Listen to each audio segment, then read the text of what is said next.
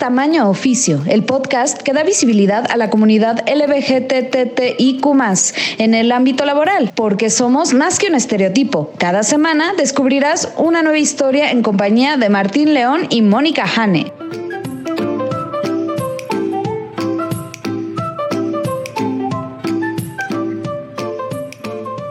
Hola, ¿qué tal?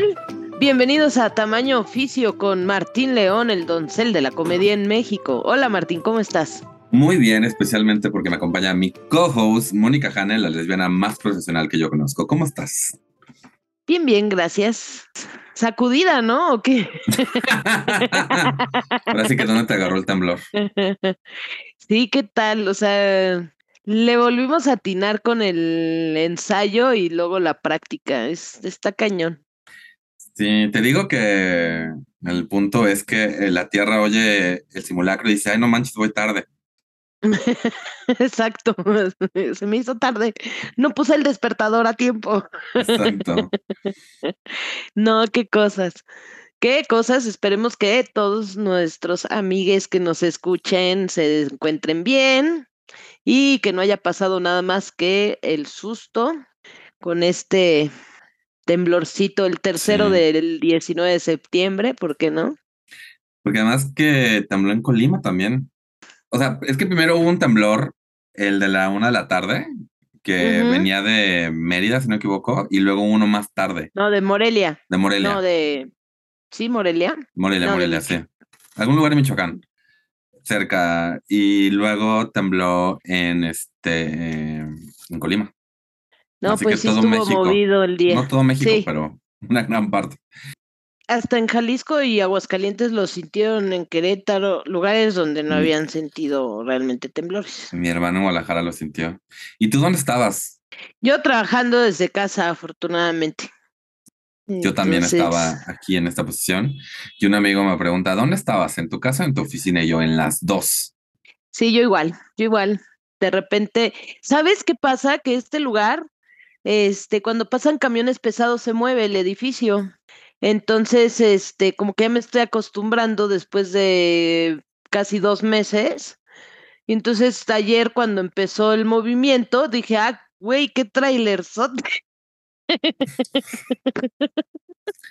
Sí. Ah, y después dije, no, ya está como muy largo esto, como si fuera un tren y aquí cerca no pasa ningún tren. Mejor me salgo. ¿Y Ana estaba ahí? Sí, claro. De hecho, empieza el movimiento, me quedo así, pensé de verdad que era un camionzote y después dije, no, sí es. Entonces empecé así de, Ana, Ana. Y entonces escuché a Ana que gritaba así de, Mónica, está temblando, vámonos.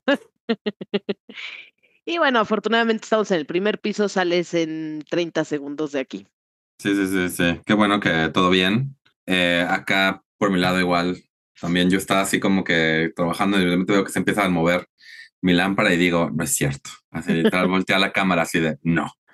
¿Qué más cuentas? ¿Qué, ¿Qué del trabajo? En tu trabajo también te mandó un mensajito de, repórtense todos. Sí, pero justo yo me quedé sin luz más de dos horas, entonces no podía reportarme con nadie. Fue muy divertido cuando pasaron dos horas y media y por fin pude mandar el primer mensaje y fue, oh, ya nos preguntamos por qué no contestabas. Exacto, ya tu jefa, si llámanle a recursos humanos, no, no tenemos que contratar a alguien más. Llamen a recursos humanos, ya no hay que ascender a Jane. Resulta que ascendió sola, ¿what? Eh.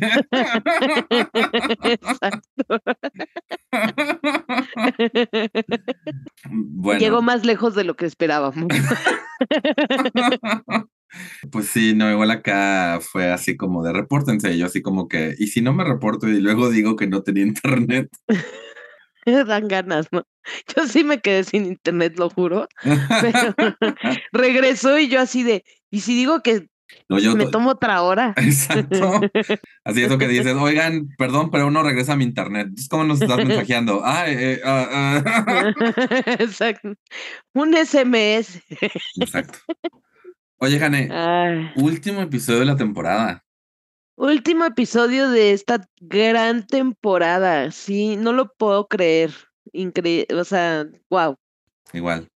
Pero lo es creo que me toca a mí presentar al invitado, ¿verdad? Sí, vamos a empezar con nuestra minuta, la última minuta de la quinta temporada, por favor. Sí, ya llevamos, entonces, si es la quinta, significa que llevamos 60 episodios, Jane. Wow, 60 episodios, 61, porque eh, tuvimos un especial aquí de la marcha. Es cierto, 61. Oh my God.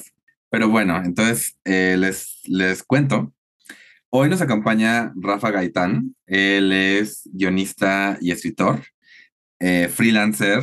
yo lo conocí cuando me gradué de, centro. En mi primer trabajo él estaba ahí. Y pues ha sido muy padre verlo cada vez trabajando en proyectos, como que anunciando en, su, en sus redes sociales en que está trabajando. Y pues fue un gran placer, un gran gusto tenerlo aquí para platicar con él. Así es, vamos a escuchar esta gran entrevista.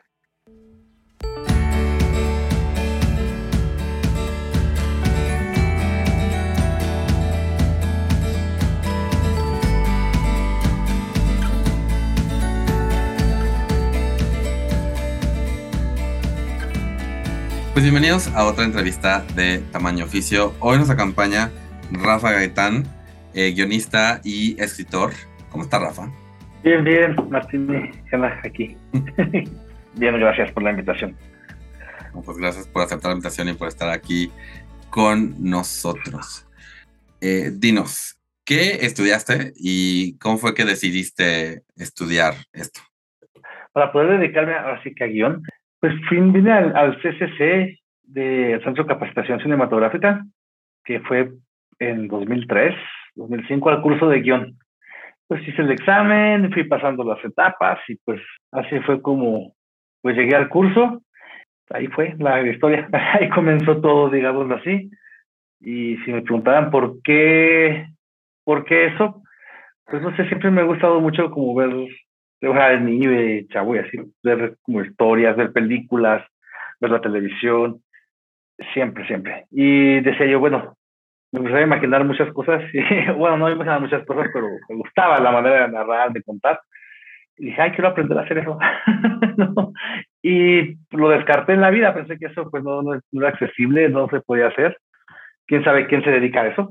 Este, y pues ya me pasó el tiempo, me entero que existe la escuela, se, pues, se me da la oportunidad, dije, pues vamos a probar. Y pues aquí andamos todavía. Lo que era como nada más vengo el curso y me regreso, dejo esto, nomás quiero ver cómo, de qué se trata, cómo se estudia para crear, para hacer esto. Esta manera de narrar, pues. Y no, pues aquí seguimos. Sí, no, pues felicidades, no, está fácil.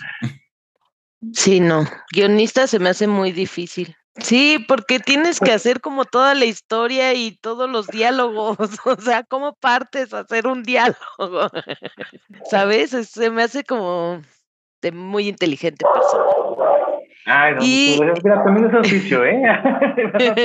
Organizar la cabeza y sobre todo lo que te quieren, porque aquí en México hay mucho de eso. Digo, si hay gente que, que su propia idea ya la hacen, ¿no? Automáticamente casi casi, pero en general estamos trabajando con la idea del productor, del ejecutivo, de, de alguien más muchas veces. Sí, claro, pero es difícil. Y entonces has trabajado para, o sea, ¿tú trabajas como tipo freelance o como para empresas o cómo es esto? No, en mi caso es freelance, totalmente freelance. Creo que sí hay, sí hay empresas que, que tienen su, su equipo de guion, ¿no? Y todo esto, pero, pero no conozco ni quién, la verdad, yo. pero, y la gente que yo conozco es freelance. Te, hablan, te vas recomendando, vas, jalando amigos o así según, según vaya apareciendo el proyecto y quien vaya pudiendo a veces también, ¿no? Pero, pero más es freelance, es freelance, totalmente. Entonces, bueno, yo me imagino como, como lo planteas, pues van armando como el equipo con varios freelance para tener ese equipo de guionistas para XY proyecto. Y entonces deben de ser equipos como muy, pues muy diversos, quiero pensar. Sí, sí, sí, sí. Y, perdóname, ay, perdón, No, es que eh, ahorita te estoy contestando porque lo que traigo le comentaba a Martín, estaba como en un proyecto de serie que sí es un equipo grande, ¿no? Pero varía, por ejemplo, si estás en un largometraje, una película, eh, suele ser una persona o dos, no necesitas como muchos. A veces sí hay más gente, pero es raro que en un largo haya más gente. Y, y por ejemplo, ¿cómo es este justamente eh, todo este tema de cuando se arman los equipos y cómo trabajar con las otras personas y el tema de, de diversidad sexual, vaya, así de, ay, pues yo soy gay, ¿no? Pero lo saben, no lo saben, ¿cómo se maneja esto? Yo creo que sería raro que alguien no lo sepa, pero porque, porque también es como, no es muy amplio, de repente, si no, tú no conoces a todo el mundo, alguien te conoce o has oído de la persona, tal, y muchas veces cuando, en el caso de esto de los equipos, ¿no? Que son las series, casi casi es como, una recomendación y saben muy más o menos quién es, ¿no? Quiénes son las personas, qué perfil tienen, y justamente eso yo creo cómo se arman los equipos. Y se trata de hacer equilibrado también, ¿no? Tanto, así, hombres, mujeres, ¿no? Y ya dentro de, de de hombres y mujeres, pues ya encuentras también perfiles diversos, ¿no? Heterosexual, homosexual, lo que, lo que sea. y, y sí, sí se nota que eso enriquece. Porque muchas veces estás, armando algo y digo, en el caso de que tienes un equipo con puros hombres, ¿no? Independientemente gays o no de repente te das cuenta, chin, si se necesita la voz femenina, cómo habla el personaje femenino, la óptica, ¿no?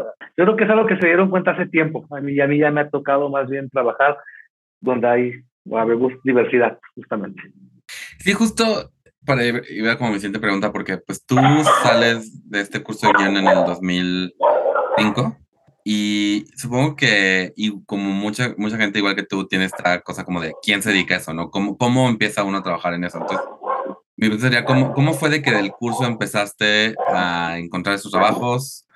¿Fue por medio del mismo curso que te empezaron a recomendar o fue que tú, o sea, o qué tanto fue que tú estuviste ahí como tocando puertas? Y digo, el 2005 ya era, una, ya era un año donde pues, ya siento que la gente no, especialmente en el ámbito del cine, pues no, no, no, te iba a ver como, no se iban a cerrar tantas puertas por, por ser abiertamente homosexual, pero no sé si en algún momento alguien te dijo así como de algún consejo de, no, pues igual no les digas hasta que te contraten o algo para que, porque, porque luego está esta idea de, pues vamos a contratar a la persona de esta minoría porque en la serie tenemos esta minoría y no nada más por su talento, ¿no? Ah, sí, por parte. Sí, por parte, sí, fue una pregunta de este, larga. Bueno, yo lo que mi, mi, experiencia fue que, bueno, a mí me tocó también la época justamente de la escuela del CCC, también fue una, la experiencia de descubrirme también a mí mismo, o sea, no yo, yo llegué así como que, uh, ¿no?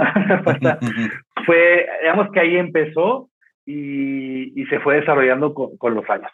Respecto a, a cómo fui encontrando trabajo, pues no, la verdad soy malo para relacionarme con la gente, para poderme hablar y ser extrovertido así ya se en confianza, sí, pero de inicio así como que, madre, ¿ahora qué se hace, no?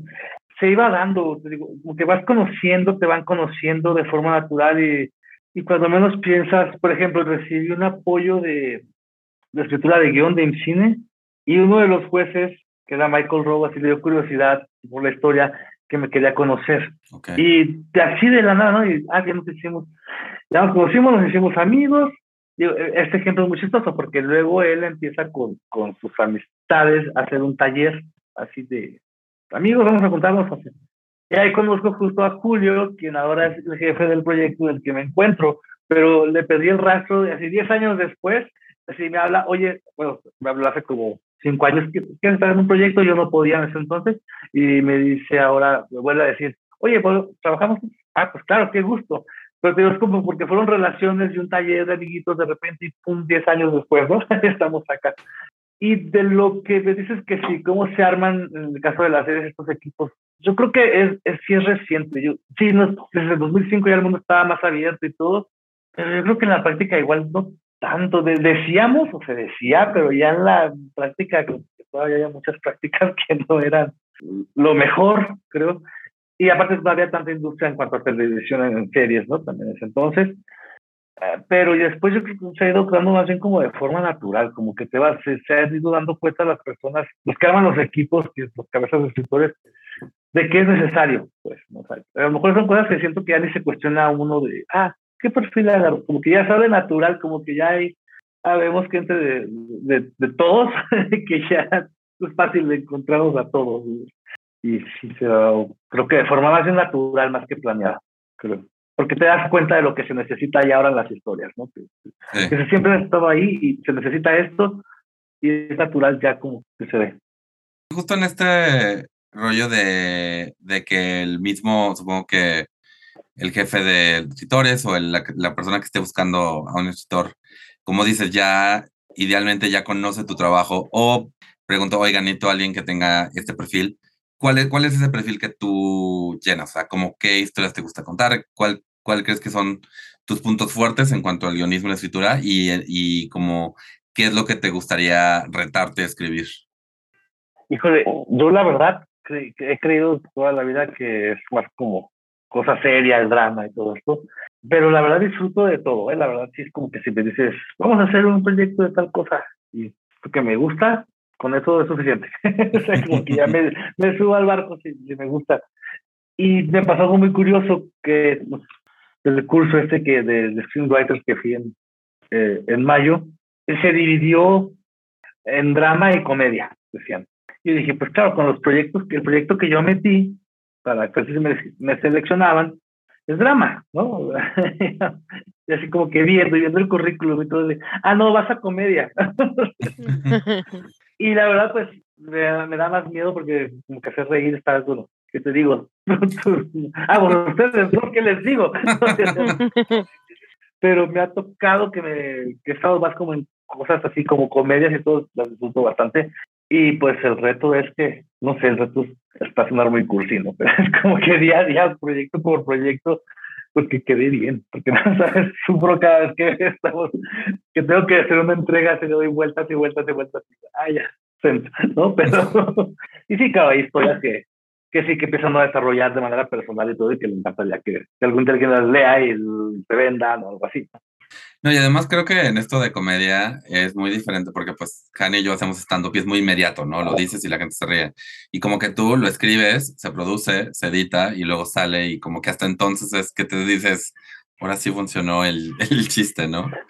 Claro, y que pienses que, que también es que, digo, ustedes también lo escriben antes y todo eso, pero como dices, es para un momento determinado planeado.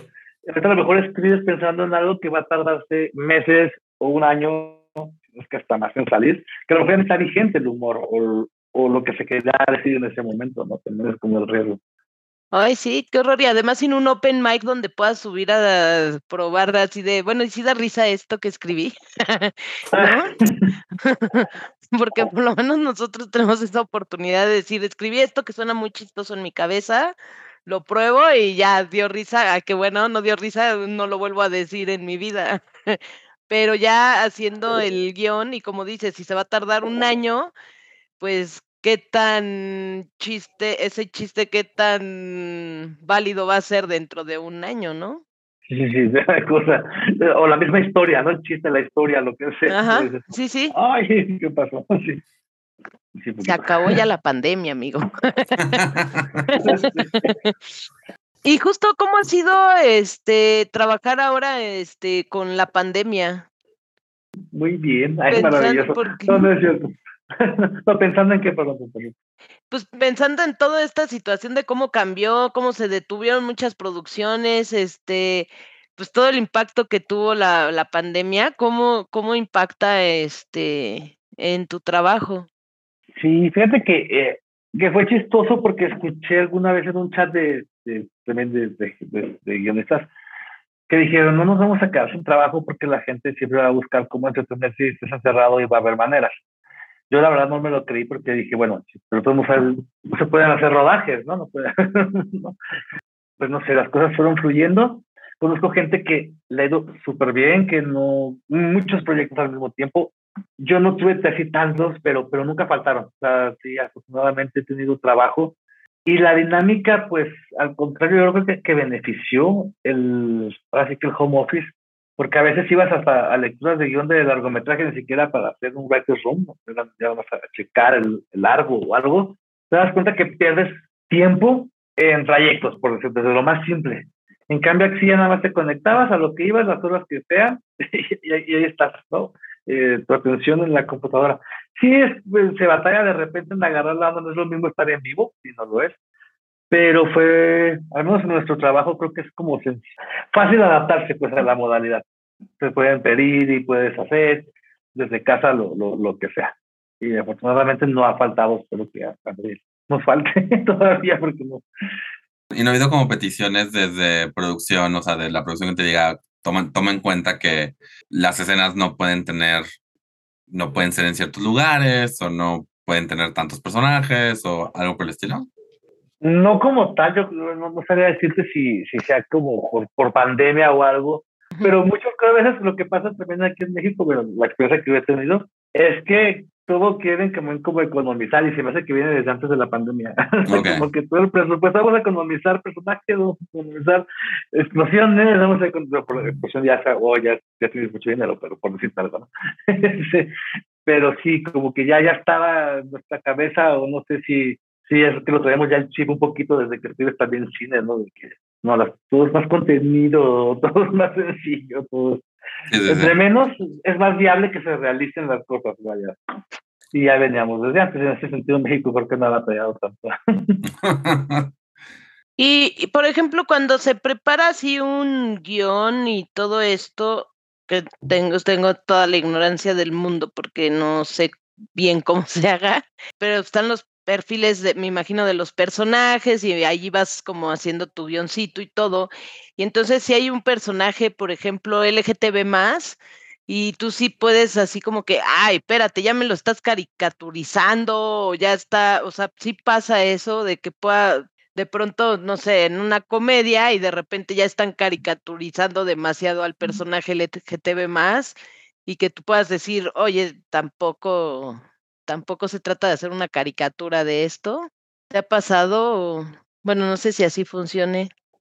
Yo creo que sí, funcionaría sí, a lo mejor sí. Pero es que, es que no me ha pasado, afortunadamente no me ha pasado, porque creo que sería muy desagradable que alguien dijera, pues así es y te chingas, ¿no?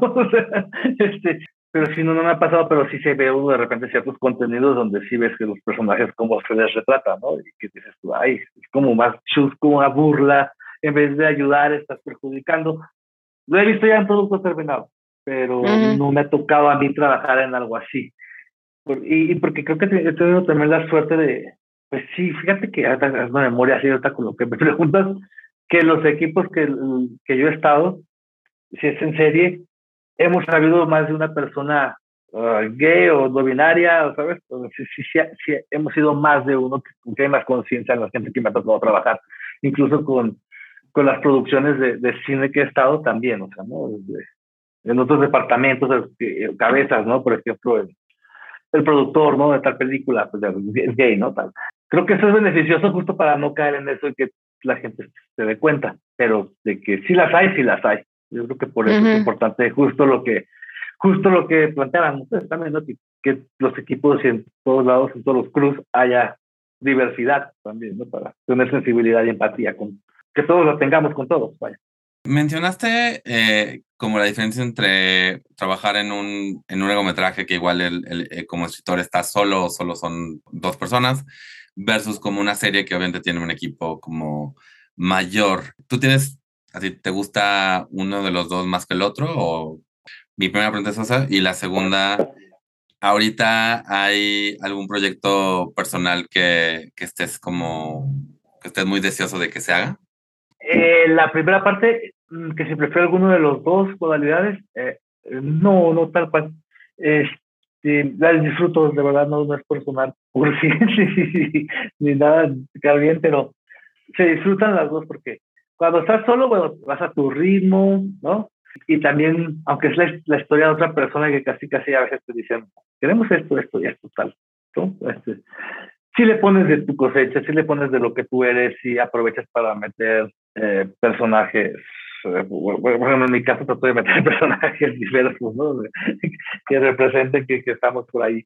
Tienes libertad para hacer las cosas, ¿no? Eh, aunque sean dos personas, hay, hay, libertad y se da lugar a otra. Y en los equipos he tenido suerte porque también he escuchado muchas veces que, pues ya saben, ¿no? Donde hay gente, de repente, diferentes personalidades pueden chocar. No, no me ha tocado eso, me ha tocado que todo el mundo nos acoplamos y parte del encanto para mí de los equipos también, bueno, te quedas con otra persona, pero se hacen chismes muy divertidos. Chismeas mucho. O sea, las jornadas de trabajo, aunque sean en Zoom, antes de empezar la junta, chismeas tantito, ¿no? Y al final a lo mejor retomas y, y, tiene su encanto, o sea, todos los modalidades tienen su encanto y aprendes también, ¿eh? porque muchas veces hasta cosas de formato, de la escritura del formato, te das cuenta que, ah, ¿cómo se hacía esto? Yo toda la vida lo he hecho de tal forma. Ah, era así como lo acaba de hacer él o ella, ¿no? Oye, es así, o sea, también aprendes, ¿no? Todo, todo, todo va teniendo un, un encanto padre. Y sobre un proyecto personal, o sea, sí, que no sea obra por encargo o que sea laboral, pues sí, sí hay como cosas que me gustaría estoy como que escribo, pero luego digo, ¿qué se la muestro? ¿Qué le hago? ¿no? Y me, ahora estoy en una etapa de que me gusta, o justo el slasher comedy, pero como, comedia, ¿no? Eso estoy escribiendo ahí cositas. Como el humor negro. Sí, sí, sí, pero concepto era así como el slasher, pero con, con su humor. sí. Ahí no se los paso a ustedes que son los que saben de comedia. Digo, creo que aquí el que tiene más experiencia en, entretenimiento cómico eres tú, pero... No. Como que hablábamos de cuál era como que tú sentías tu, tu fortaleza y, y como que no, pues yo con todo. Y como que viendo ahorita, yo siento que una de tus fortalezas es esa, ¿no? Que, que puedes tomar la historia de quien sea, bueno, o sea, más bien buscas historias que te interesen y ya como que les pones como tu tu interés y tu pasión para contarlas. Y además lo que mencionaste, ¿no? De que además intentas como de cierta manera representar, o sea, tener como representación en, lugares como, en lugares donde tenga sentido, ¿no? Uno me pregunta, sí, sí tiene sentido para ti eso que estoy diciendo, que, que te gusta tomar las historias de otros y como adaptarlas, contarlas. Y dos, este tema de los personajes que entras y que pones en lugares de nuevo donde tiene lógica, ¿te da miedo que en algún momento alguien te diga, eso es inclusión forzada o algo? ¿O, tienes algún, algún como trabajo mental para decir, no, bueno, aquí tiene sentido que este personaje sea este, no heterosexual? Ay, ¿cómo era lo primero? La primera fue este, que, sí, que, sí, que sí, sí sientes que tienes esta como, o sea, que te gusta tomar historias de otros ah. y, y contarlas. Sí, sí, sí me gusta, generalmente sí, y también digo, es un trabajo que no es de repente así como que, ah, de todos lados hay, ¿no? Eh, que muchas veces es que lo que sale hay que aprovecharlo. Pero sí me gusta de repente encontrarle como el sentidito, la cosa, algo que me enganche para, para entrar al proyecto, sí. Eh, ¿Y la otra era? La pregunta más bien va sobre... Ah, sí, que sea la inclusión forzada. Sí. Sí, yo creo que también detectas en piezas, digo, no sé, no sé cómo, porque no es como un método de librito, de decir, ah, aquí cae un personaje LGBT, no, sino que de manera natural o me, ha salido justo ver si se puede meter y si hay lugares, si hay espacio. Por ejemplo, estaba ahorita con una adaptación, no sé todavía si se, si, si se va a probar o no, pero había dos gemelos en el original, yo lo cambié por dos gemelas con una personalidad de que una sea una chica lesbiana y que pero, pero porque porque había espacio para darle una situacióncita y una historiecita sin que afectara lo que se estaban pidiendo no o sea, por ejemplo esa es una eh, y otra vez también me ha tocado como meter así como un personaje gay justamente también por, porque ah bueno aquí no afecta y, lo puedes empatar con este otro personaje y tal pero como que ha sido forma natural y por ejemplo ahorita en la serie que, que les comentaba que estamos no hay ningún personaje principal que sea, ahora sí que ni gay, ni lesbiana, ni trans, ni nada. Y así venía, ¿no? El encargo. Y si ves un, dices, no, pues no hay espacio para meterlo, pero ahí lo que sucede, y, digo, mi cabeza de escritor también es gay, este, dije, claro, y, y, y una compañera, de claro, pero aquí todo que son dos policías y que es un ambiente de machos, entre comillas, ¿no? pero va a tener nuestra óptica. Estamos construyendo la sinopsis y todo, nuestra óptica. Y, por ejemplo, eh, los, los, productores o los creadores estaban eh, no se daban cuenta de que el caso de los personajes femeninos, pensamos, es que aparte no hay, ¿no? O sea, digo, no, no, no están fuertes o, o están cayendo en estereotipos de villanas o de trofeos. Y ahí estaba también la edición, por ejemplo, de, nuestra compañera de, a ver, un punto por acá. Pero sí, sí, aunque no lo metes en el personaje, lo metes en, la manera de, de, cómo se relacionan los personajes con el mundo. Porque sí, sí hay, sí hay situaciones que se prestan como para decir, ah, y aquí pasa esto y, y se topan con, ¿no? pero ya pueden ser empáticos o pueden respetar o no sé, no sin caer en machismos o patriarcados, pero que no nos gusta a nadie. Sí, o sea, no necesariamente tiene que ser un personaje, pero sí como dentro de la misma ambiente está por ahí algo. Sí, sí, sí, sí. La manera de contar, de acercarse, de, de que los personajes interactúan con, con lo que les está tocando vivir, eh, creo que sí, sí, sí, sí lo hemos metido, transformado, y de manera inconsciente incluso, ¿eh? Qué interesante. Sí, creo que la palabra clave que dijiste fue óptica, ¿no? Fue el punto de vista, ¿no? Es igual y dicen por ahí que pues hay como cinco o seis historias nada más y nada más como que se van mezclando, pero la manera de contarlas y de nuevo el punto de vista en que se cuentan, pues hace que veas ángulos, que veas este, tomas que no verías si la historia la estuviera contando alguien más, ¿no? Sí, sí, sí, sí. Este... Tú di que sí, seguro. Sí, Tú di sí, yo. Yo tengo un punto de vista totalmente. De verdad, sí creo que el punto con la diversidad y la razón por la cual la diversidad enriquece es por eso, ¿no? O sea, aquí hemos hablado con varias personas que se dedican como que a contratar y a hacer equipos, ¿no? Y lo que dicen, pues lo bueno de la diversidad es que es eso, es que en vez de tener a cinco personas con el mismo punto de vista que ven el problema desde el mismo lugar, tienes a cinco personas que tienen cinco soluciones diferentes y una de ellas o la mezcla de dos de ellas, pues es lo que termina siendo este... La mejor solución. Exacto. Y creo que, o sea, mi última pregunta sería, mencionaste que estuviste en el equipo de escritura de una serie que fue nominada a Mejor Comedia en los semis internacionales, así que felicidades. Este... Gracias. Y como Mejor Comedia. Sí, porque justamente ni, yo lo esperaba, y, mis compañeros de equipo tampoco lo esperaban, que si están escuchando esto fue algo muy bonito cuando nos enteramos y no lo esperaba, o sea, no, porque nos escriben las cosas como, ah, queremos reconocimiento, que salga esto muy padre. Pues no, nos divertíamos mucho, eso sí como les decía, el chisme y todo, y ay, meten este chiste acá el chisme.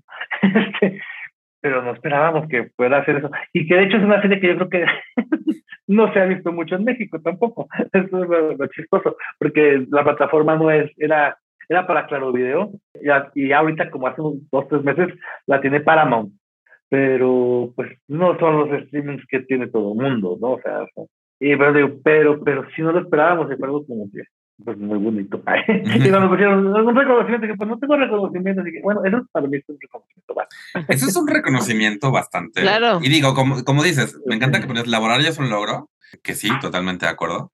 Pero no sé si nos quisieras, eh, o si puedes como darnos un, como un sample, un platillo, así, un platillo de ejemplos de, de en lo que has trabajado para que la gente como que sepa parte de tu portafolio.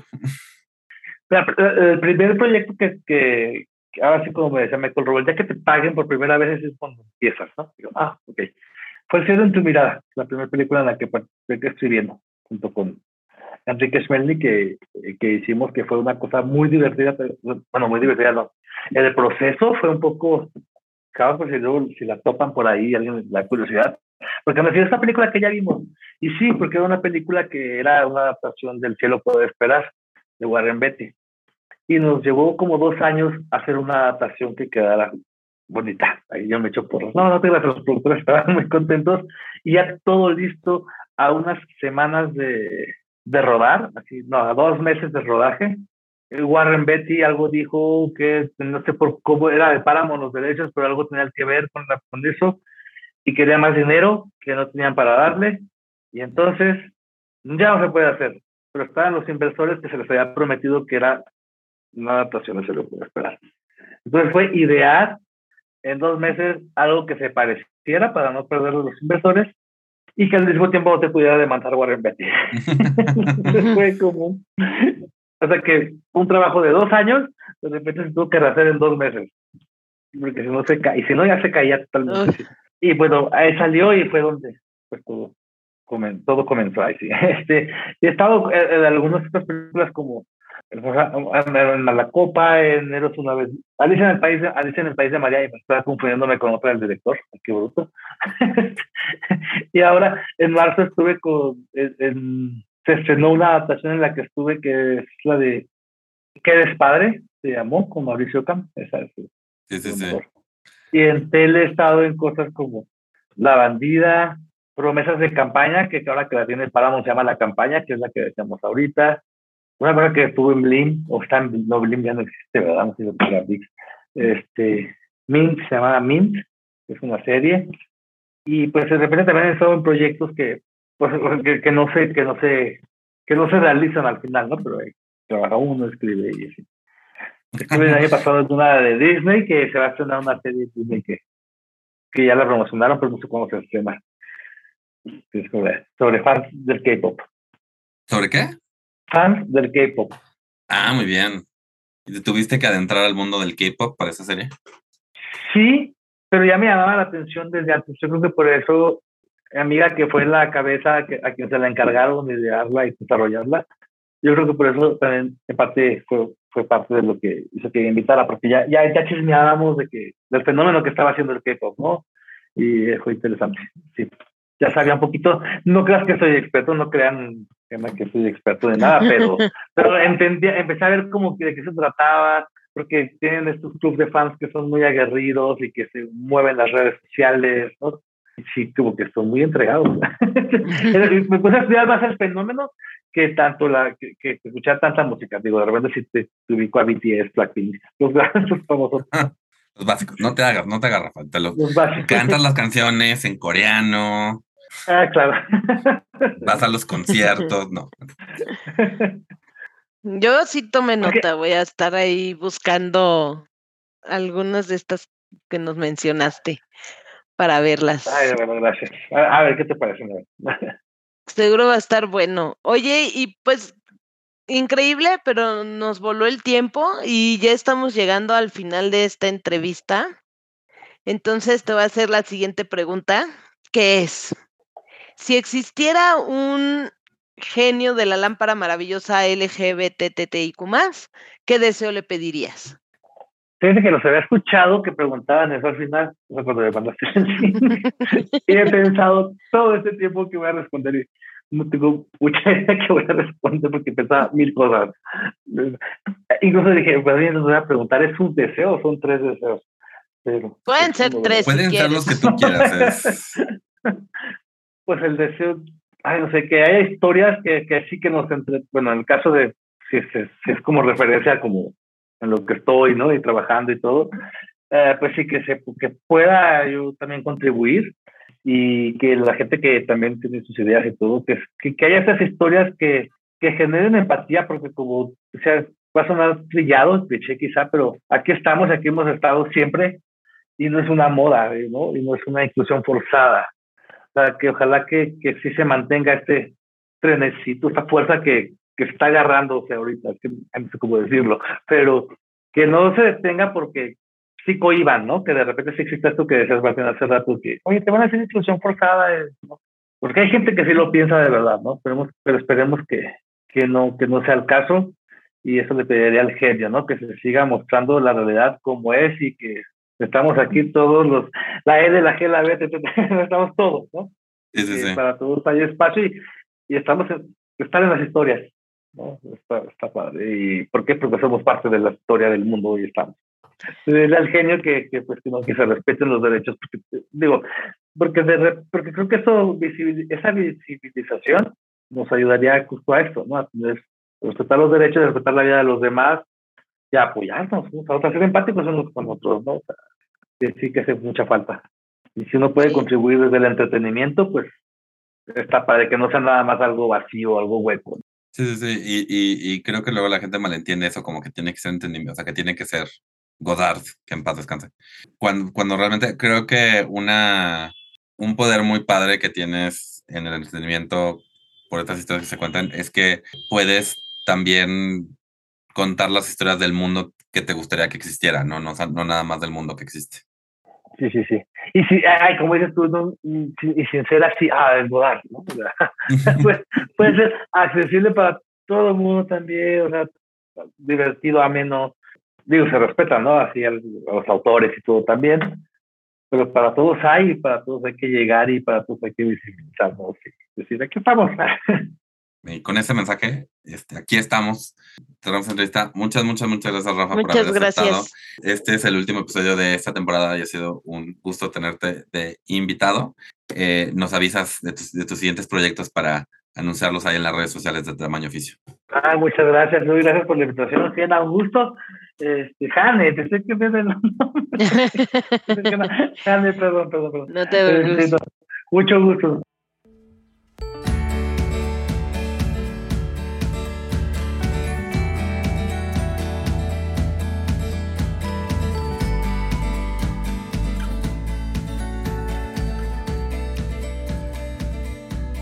¿Qué tal, Martín? ¿Qué te llevas de esta entrevista? Pues creo que lo primero fue qué bonito que Rafa haya pasado de como no saber cómo se vuelve uno escritor de guiones a tomar su curso y de ahí emprender esta carrera. Creo que especialmente para trabajos creativos, o sea, el stand-up, eh, la escritura, cosas por el estilo, eh, como que esta, esta idea de esto es algo que hace la gente en sus, o sea, otra, otro tipo de gente, ¿no? O sea, y es muy bonito conocer a alguien que, que pasó de la teoría a la práctica. Sí, eso me gustó. Y sabes algo que me, bueno, me confirma cada vez, o sea, esta entrevista me lo confirmó y ya me lo habían confirmado en otras. Mientras más diverso sea tu grupo, más enriquecedor va a ser ese grupo y mejores resultados vas a tener, ¿no? O sea, eso ya es definitivo. Y cuando hablamos de diversidad, no nada más me refiero a una diversidad sexual, sino a lo más diverso posible en cuestión de género, en cuestión de raza, en cuestión de creencias religiosas, en, en, todo, todos los aspectos posibles que se puedan considerar en un grupo, pues mucho más enriquecedor va a ser la, eh, el grupo, la experiencia y el resultado va a ser mucho mejor, ¿no? Sí, sí, sí, es como mientras más puntos de vista haya, va a haber más este, ideas que minar. No puedes tener uno de cada uno en todos lados, pero si este esfuerzo por crear un grupo de trabajo diverso va a ser al final del día algo netamente positivo para, para cual sea que sea la empresa o el proyecto que estés liderando. Exacto, el resultado va a ser siempre mucho mejor. Eso me lo llevo y pues es una confirmación de, de otras pláticas que hemos tenido. Y otra cosa que también me gustó mucho que platicamos con Rafa es cómo de alguna manera eh, desde su trinchera, digamos, él puede dar la visibilidad a la comunidad LGTB más con los personajes o con las situaciones o con, ¿no? Entonces, todo eso me pareció como súper interesante y muy padre, o sea, que tenga como ese chance de, de echar así el toque arcoíris. Exacto, o sea, y, y, y, que al final de cuentas como, y es algo que no mencioné en la entrevista, pero a mí una cosa que me molesta del, de la frase esta de inclusión forzada es que realmente no es forzada porque como dice, existimos, ahí estamos, ¿no? O sea, lo que yo siempre digo cuando la gente me dice es que no es realista que haya un personaje gay en todas las historias, le digo, bueno, en todas las historias en las que yo he estado presente hay al menos un personaje gay, ¿no? O sea, yo. Entonces, es raro que, que, se, que se monten en este rollo de, no, no, no, o sea, no, tiene que tener una razón para ser no heterosexual el personaje, ¿no? Y como dices, o sea, no, no es no es tomar ese estandarte, no es forzar entre comillas nada, es nada más saber que pues está la posibilidad y que no es disonante que exista una persona eh, no heterosexual o que un personaje femenino no sea un trofeo o, una villana, todo eso, ¿no? Fue, fue bueno escuchar eso. Exacto, sí, justo, porque siempre es como ese tema de estereotipos o, y también a mí me molesta mucho ese de, ese de inclusión forzada porque, o sea, igual, siempre hemos estado allí presentes, no estás forzando nada. No estás forzando, y lo mismo, no nada más con los LGTB más, siempre ha habido gente de color, siempre ha habido indígenas, siempre ha habido, o sea, no estamos forzando nada, gente es que siempre ha estado allí, ¿no? O sea, no estamos haciendo una inclusión forzada, simplemente es darle su lugar a cada quien. Y ya lo puse en Twitter alguna vez, o sea, lo opuesto a la inclusión forzada es la homogeneidad fabricada. Entonces, si quieres hablarme de cosas falsas, háblame de un mundo donde todo mundo es igual. Totalmente. Pues muchas gracias a Rafa por esta entrevista. Ah, sí, lo pueden seguir en Instagram como galletas-soy, galletas C-A-Y-E-T-A-S, bajo soy, S-O-Y, o en Twitter como RGB-78. Muy bien, ya saben, para que lo sigan, por favor, gente. Y bueno, siguiendo con nuestra minuta, bueno, nuestro tema de cierre de temporada. Pues es el último episodio, Jane. ¿Qué, qué, qué, sentimientos te da? Fíjate que me tiene muy, muy, muy feliz porque justo llegar a los 61 episodios me hace como sentir como mucho orgullo de haberlo logrado, de haber alcanzado este punto. Y pues como cada, cada temporada me ha ido enriqueciendo tanto. Creo que no soy, o sea, no tengo el mismo pensamiento de cuando empezamos este podcast. Mi mente creo está más abierta y este y he aprendido muchísimo de, de, todos los invitados entonces eso eso es lo que lo que siento de, de, que estemos cerrando esta temporada no yo ya dije que como que con cada nuevo episodio es una nueva persona que conozco y admiro. Hay personas que vienen como de tu círculo de amigos y ha sido muy padre conocer sus historias y luego los amigos que igual yo conocía o conocidos como Rafa, que hace rato que no hablaba con él, que no, no había conocido su bien bien su trayecto como guionista, o Enrique que estuvo el episodio pasado, que fue muy padre hablar con él, de, tanto su trayecto como de los temas estos de interseccionalidad. De verdad, creo que lo bonito de este podcast y es a lo que, como que al principio, obviamente tenía una idea de lo que podía ser este podcast, pero lo que además está haciendo es esta oportunidad de la gente de contar su historia, ¿no? Y de decir, no es que tengas que estar cambiando el mundo como superhéroe, sino más bien, como dijiste ahorita con Rafa, desde tu trinchera, sin hacer algo más este, complicado que nada más ayudar a que las historias sean un poquito más diversas. Eso es algo que, que yo aprecio mucho y pues que de verdad cada episodio que hemos grabado ha sido una, una nueva persona que yo digo, wow, qué padre qué padre compartir el mundo contigo. Sí, la verdad es que ver cómo cada quien va aportando a, esta comunidad y a esta sociedad algo con su trabajo.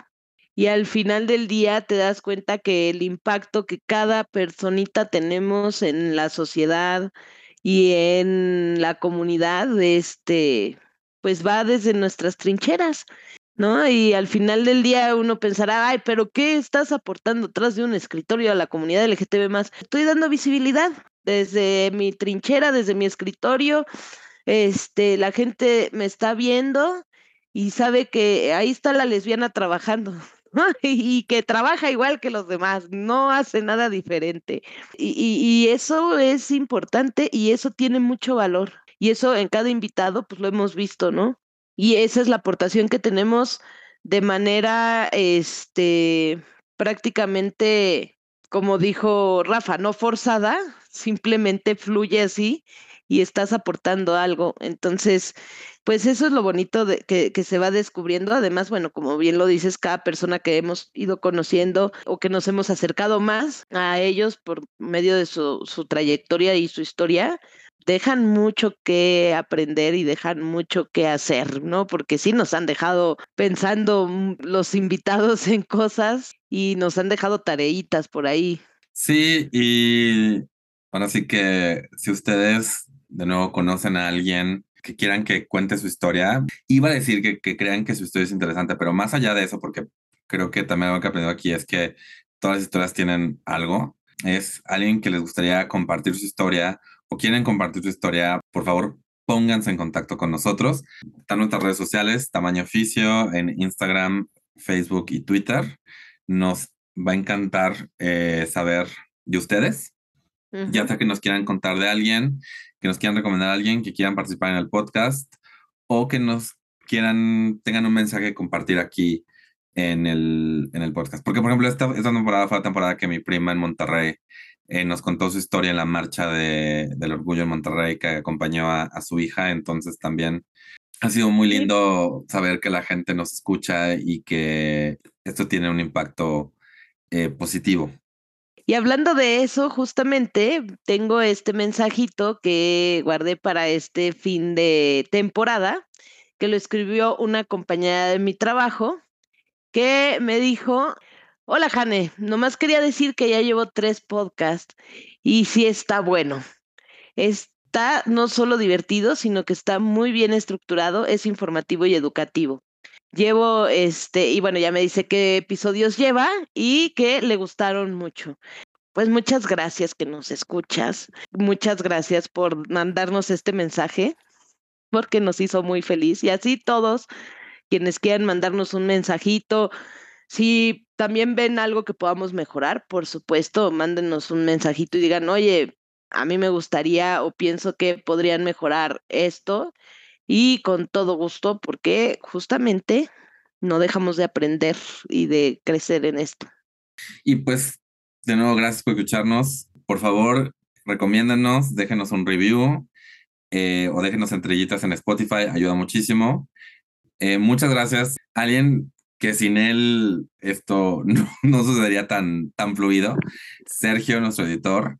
Eh, Sergio Ursúa, muchas, muchas, muchas gracias. Y pues bueno, antes de, de, despedirnos, Sergio, el mismo Sergio nos mandó una publicidad de, de que Pride Connection México, aquí en la Ciudad de México, está a punto de tener la feria de empleo LGBT más este viernes 23 de septiembre, de 10 de la mañana a, una de la, a 3 de la tarde, en el canal de Miramontes sin número, que es la Alameda del Sur en Coyoacán. Varias empresas van a estar ahí eh, con, su, con sus vacantes, buscando personas. Va a haber personas además que den asesorías de currículum y así, para que si ustedes tienen como dudas de qué tengo que hacer con esto. ¿Tú has alguna vez una feria de empleo, Janel? Mm, la verdad, no he ido a una feria de empleo. Yo tampoco, pero me dicen que es eso. O sea, como que además de que hay empresas diciendo, trabaja conmigo, hay personas que te ayudan a, a, ser mejor en el, en el trayecto de encontrar un empleo. Hay que aprovecharlo, gente. Si alguien está buscando alguna nueva oportunidad, se quiere cambiar o necesita encontrar su oportunidad, pues esa es una, puede ser una muy buena opción. De nuevo, 23 de septiembre, de 10 de la mañana a 3 de la tarde en la Alameda del Sur, en Coyoacán. Eh, ¿Nos falta algo, Hanna? Pues creo que creo que no, más que agradecerle a la gente que siempre nos escucha. Pedirles por favor que si ya llegaron hasta acá nos pongan estrellitas en Spotify, ahí cinco estrellitas, hombre. Pónganos estrellitas, pongan un review en Apple Podcast, sus comentarios, sus compartidas, todo eso nos ayuda para que crezcamos más este, y, lleguemos a más gente, más gente nos escuche. Y eso, pues muchas gracias a todos los que nos, nos acompañan cada semana escuchando nuestras entrevistas. Suscríbanse, ayuda muchísimo. Y de nuevo, recomiéndennos con amigos, enemigos, compañeros de trabajo, némesis del trabajo también. Eh, recuerden que pueden apoyar este y los demás podcasts que produzco en patreon.com diagonal mintonarel, que es además donde pueden encontrarme en todas las redes sociales, a Martín, como ya lo dijo, lo encuentran como Minton Arel. Y a Hane le encuentran como Comedia con H. Pues bueno, gente, muchas gracias por haber estado en otro podcast que pudo haber sido un email. Saludos cordiales. Vámonos, que aquí espantan. ¡Ah! Tratando de gritar más bajito para que Zoom no se lo coma. Nos vemos la siguiente temporada, Jane. Nos vemos la siguiente temporada. Vámonos, que aquí espantan.